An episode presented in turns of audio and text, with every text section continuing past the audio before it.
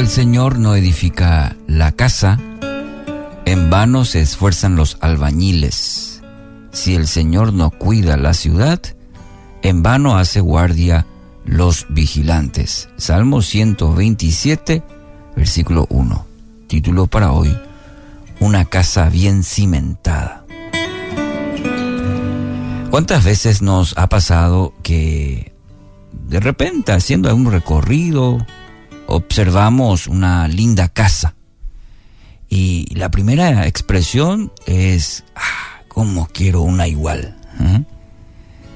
¿Te pasó alguna vez? Seguro que sí. Admiramos su diseño, los colores, de repente el jardín, etcétera, etcétera. Y decimos, ah, ¿cómo, cómo me gustaría una igual? Pero lo que no sabemos es el interior de esa casa.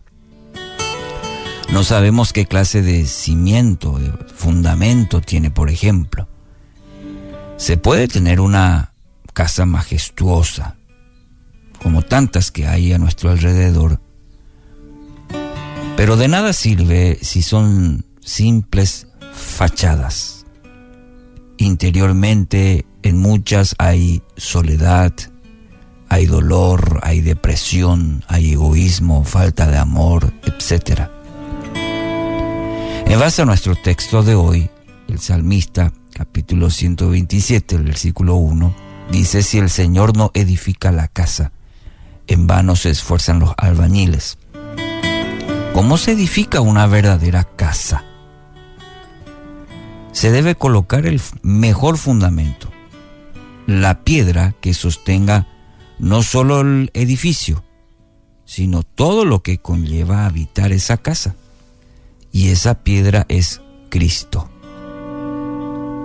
No es solamente la fachada, eh, sino el fundamento sobre el cual se va a construir todo el edificio. Me refiero a, a lo interno. Y no hay mejor fundamento, querido oyente, para que para construir, para que el fundamento, esa piedra, y eso es Cristo. En Efesios capítulo 2, versículo, versículos 20 al 22, dice, edificados sobre el fundamento de los apóstoles y los profetas, siendo Cristo Jesús la piedra angular. En él todo el edificio bien armado se va levantando para llegar a ser un templo santo en el Señor. En él también ustedes son edificados juntamente eh, para ser morada de Dios por su Espíritu. La piedra angular en el ámbito de la construcción es la que da fundamento, la que permite estabilidad y también da simetría al, al edificio.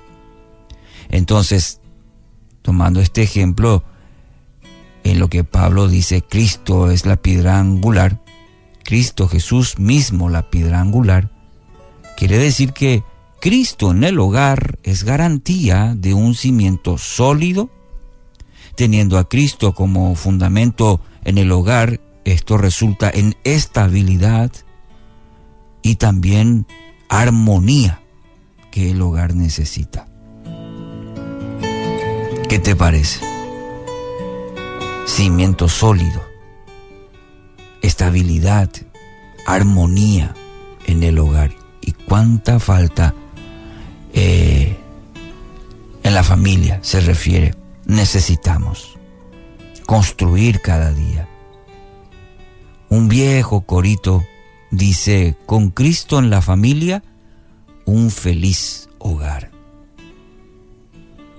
Qué verdad tan importante en este tiempo donde se habla tanto de la familia, se defiende la familia, pero se debe de defender también internamente, es decir, cuál es el cimiento de tu familia. Si no permitimos que Dios sea piedra angular, fundamento de la familia, no vamos a poder gozar de de la plenitud o del bienestar familiar. Le repito, si no permite que Dios sea el fundamento de su familia, usted no va a poder gozar de bienestar familiar. Quizás hoy su familia esté sufriendo por divisiones, por peleas, por falta de perdón. Pero le quiero decir hoy, hay esperanza. Hay esperanza para su familia. Hay esperanza para cada padre, para cada madre. Hay esperanza para los hijos. Para ello, permita que el creador, el diseñador, el que instituyó la familia, sea quien lo dirija, sea parte importante, sea el fundamento en la cual usted va construyendo día a día su familia. Si él no es parte importante, fundamental, como dice nuestro texto de hoy, en vano todo, en vano todo. Entonces hoy quiero animarle, querido oyente, que esta palabra, para cada uno de nosotros está el, esta tarea, este desafío. ¿Cómo está la familia? Hoy empiece dando un primer paso. Y ese paso es reconocer la necesidad de Cristo en el hogar.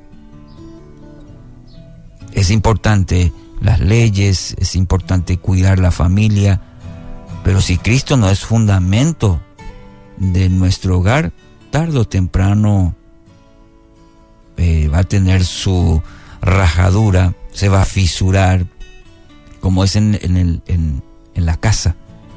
Puede tener una, linda fachada, pero interiormente, ¿cómo está? Para ello, Cristo en su hogar.